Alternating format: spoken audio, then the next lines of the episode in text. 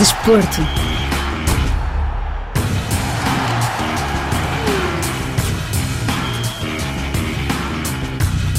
Durante este Campeonato Africano das Nações de Futebol, a CAF, Confederação Africana de Futebol, decidiu destacar jogadores de todas as seleções presentes.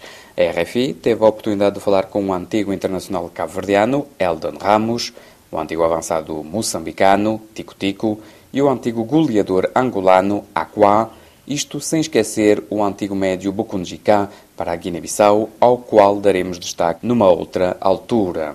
As estrelas, ou lendas, da CAF foram escolhidas por terem marcado o futebol nos países respectivos. Eldon Ramos, agora com 35 anos, era até ao início do torneio o melhor marcador da seleção cabo-verdiana, com 15 golos, mas entretanto foi ultrapassado pelo atual capitão dos Tubarões Azuis, Ryan Mendes, com 16. Em entrevista à RFI, Eldon Ramos abordou o facto de ter sido escolhido como uma das estrelas da CAF e também nos deu a opinião sobre a atual seleção. Eu estou muito feliz por isso, é um reconhecimento daquilo que eu fiz durante a minha carreira internacional pela seleção e estou muito feliz por estar cá. São sobretudo marcadores, goleadores, são as estrelas da CAF, privilegiam um pouco os avançados. Acho que é normal, porque tipo, o gol é que faz a festa, é que dá aquela alegria e normalmente quem marca os gols são os avançados. Normalmente os avançados são os mais habilidosos, são os que toda a gente gosta mais, sem tirar o mérito aos guarda-redes, aos defesas, aos médios, que também é normal, né? Mas uh, no futebol é o gol é que toda a gente está à espera para festejar e para dar alegria, então acho que é normal ser assim. Cabo Verde consegue, no fundo, ter sempre bons resultados no CAN. Primeiro CAN em 2013 foi quartos de final, 2015 não passaram da fase de grupos, mas depois outra vez em 2021 chegam aos oitavos de final. Esta equipa é feita para as fases finais? Eu acredito que sim, e cada vez vai ser mais, porque temos muitos jogadores agora que jogam tipo a nível internacional, temos muitos jogadores que jogam num patamar bom do futebol mundial, então eu acredito que isso vai começar a ser normal para nós, tipo passar a fase, ir aos oitavos, aos quartos, e que um dia conseguimos chegar aí às meias e à final, porque todos nós cabo sonhamos com este momento. Estas participações nos Cannes e, quem sabe, no Mundial, também terá jogadores que hoje em dia preferem representar Cabo Verde. Ultimamente houve muitos que decidiram por estar também em Cabo Verde. Isso muda em relação, por exemplo, às épocas do Elda? Sim, são tempos diferentes, porque também era mais difícil, tipo as viagens. E depois isso é um tema complicado, porque cada um é que sabe da sua vida, cada um é que decide o que é melhor para si, então não vale a pena a gente estar, uns falam, ah, agora vem que é fácil, antes não veio. De cada um e de quem decide, quem chama, quem não chama. Isso é, todos nós decidimos o que é bom para a nossa carreira, para a nossa vida, então é um tema que acho que nem vale a pena estar a tocar muito nesse assunto. O que é o pós-carreira do Eldon?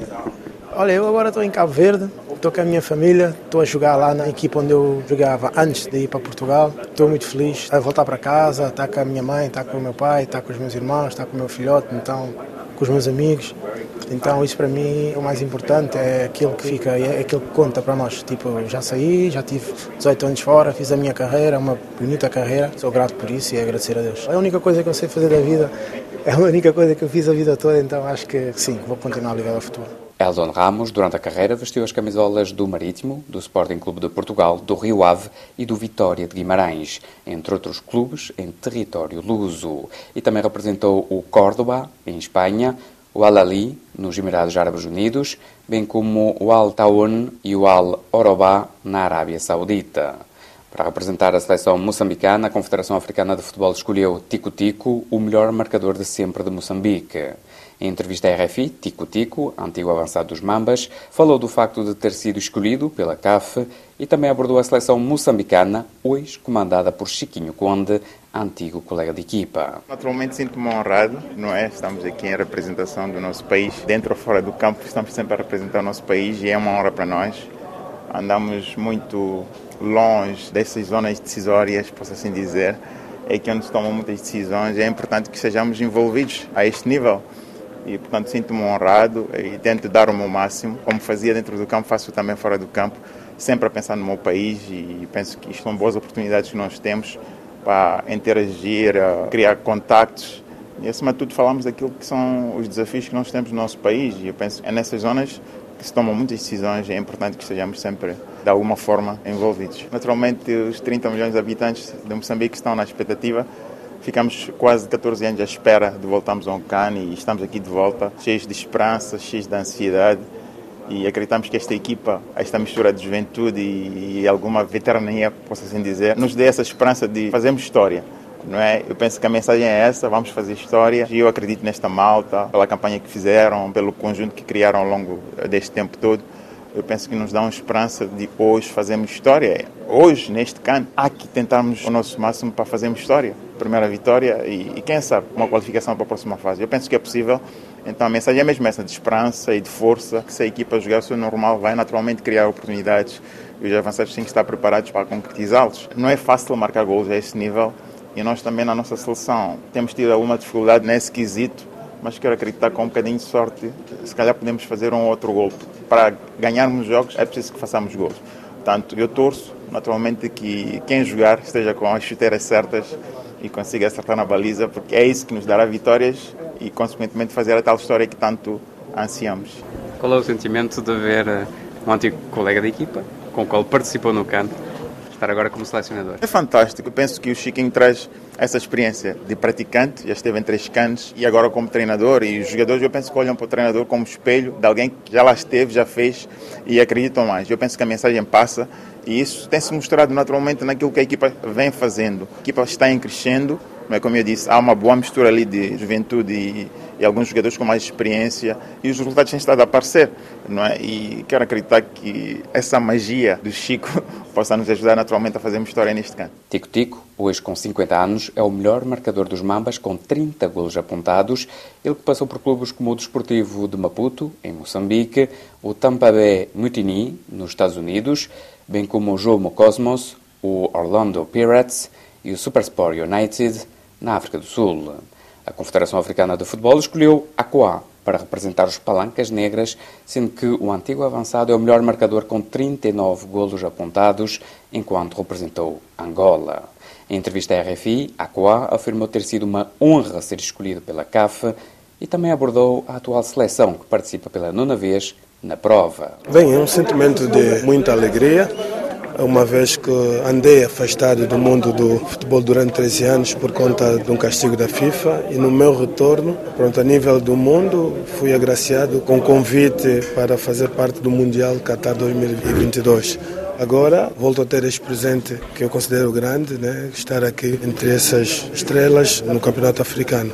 Então, da minha parte, é sinal de que as coisas começam a voltar no seu devido lugar, tudo no seu devido tempo e só tenho que agradecer. É sinal de que o trabalho que eu fiz em prol do meu país, em prol da África e em prol do mundo, quando digo em prol do mundo, porque também felizmente já estive no Mundial, então estivemos a representar a África no Mundial da Alemanha 2006. Passando ao presente, é este CAN 2023. Queria a sua opinião sobre esta geração. Que é que acha desta geração e da geração nos últimos anos, no fundo? Bem, é uma geração que tem tudo, tem o mundo aos seus pés, mas também é uma geração que precisa de ser acompanhada.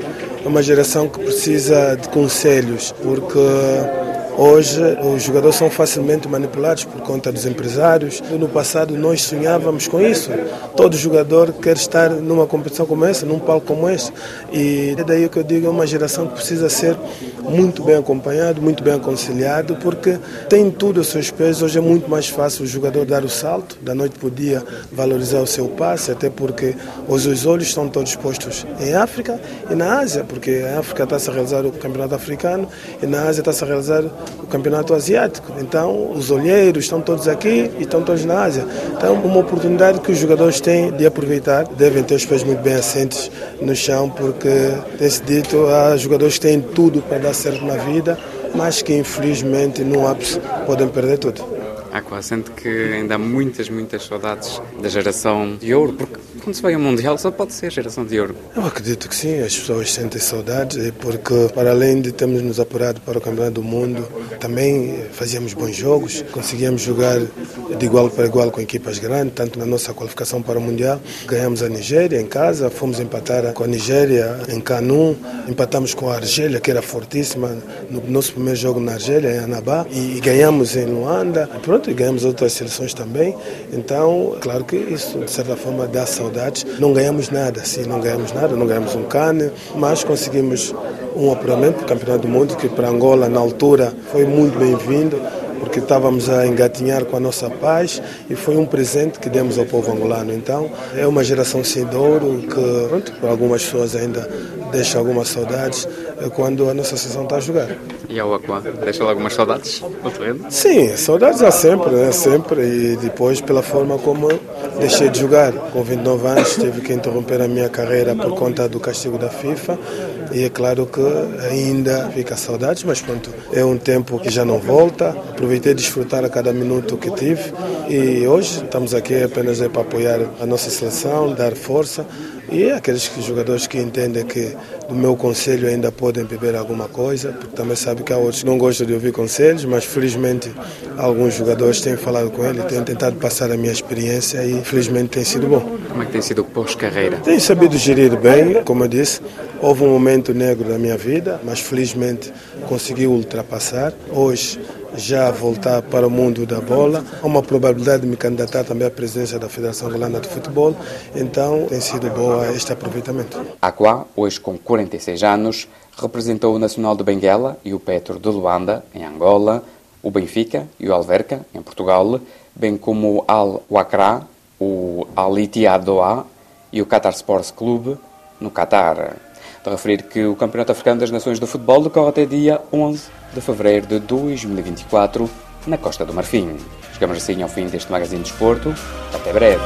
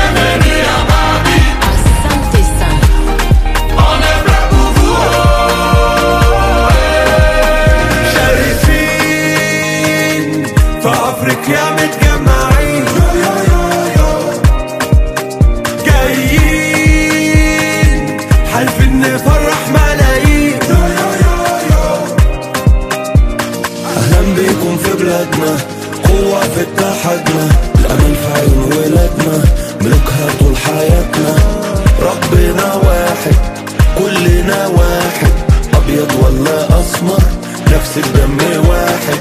أفريكا. نمي نمي أفريكا. لوني لوني. أفريكا. بلادي بلادي. أفريكا.